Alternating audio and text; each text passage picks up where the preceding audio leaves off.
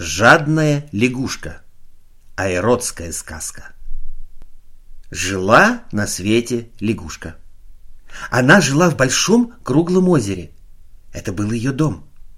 Однажды выглянула она из воды, посмотрела направо, посмотрела налево и... Прыг-скок пошла гулять. С берега на лужайку, с лужайки в лес, прыг-скок, прыг-скок, от дерева к дереву, с кочки на кочку, прыг-скок, прыг-скок. И заблудилась. Смотрит направо, смотрит налево, места кругом все незнакомые. Как найти дорогу домой, не знает. А тут еще новая беда. Попала лягушка на муравьиную тропинку. Муравьям очень не понравилось, что лягушка стала им поперек дороги. Набросились они на лягушку, жалили ее в спину и в брюхо, кусали ей лапы и шею, чтобы прогнать ее прочь. «Бедная я, несчастная!» — заплакала лягушка. «Дом свой я потеряла, с самого утра ничего не ела. Не стыдно ли вам обижать заблудившегося, мучить голодного?» Муравьям стало очень стыдно. Они сползли с лягушки, поклонились ей и сказали, «Уважаемая лягушка, пожалуйста, прости нас и будь нашей гостьей. Отведай наших кушаний, попей нашего меду, отдохни в нашем доме».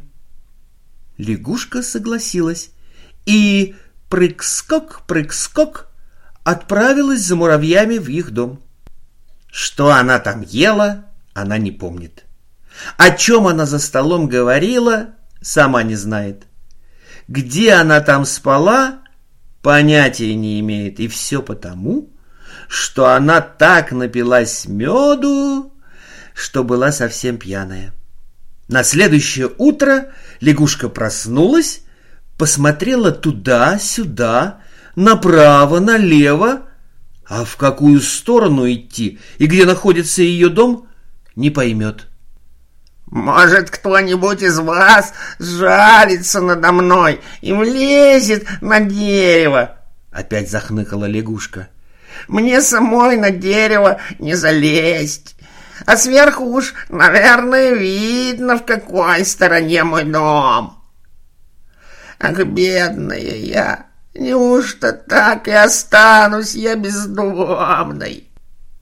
Муравьям стало жалко лягушку. Не плачь, говорят, мы тебя в беде не бросим. И один из них полез на самую высокую лиственницу. А когда слез на землю, сказал — в той стороне, где заходит солнце, блестит большое озеро. Наверное, это твой дом. Хочешь, я провожу тебя? Я знаю туда самый короткий путь. Лягушка очень обрадовалась. Ах, я буду тебе так благодарна. Пожалуйста, проводи меня, не то я одна опять собьюсь с дороги. А когда мы придем, я угощу тебя самыми лучшими лакомствами. Нет, сказал муравей. Проводить тебя я могу, но в гости один к тебе не пойду. Если ты хочешь, мы пойдем к тебе всей компанией. Мы всегда держимся вместе. Вместе работаем, вместе отдыхаем, вместе пируем. «Ну, конечно, я буду очень рада, если вы все пожалуете ко мне в гости», — сказала лягушка. И они отправились в путь. Прыг-скок, прыг-скок, впереди шлепала лягушка, а за ней тянулось целое полчище муравьев. Так они добрались до большого круглого озера.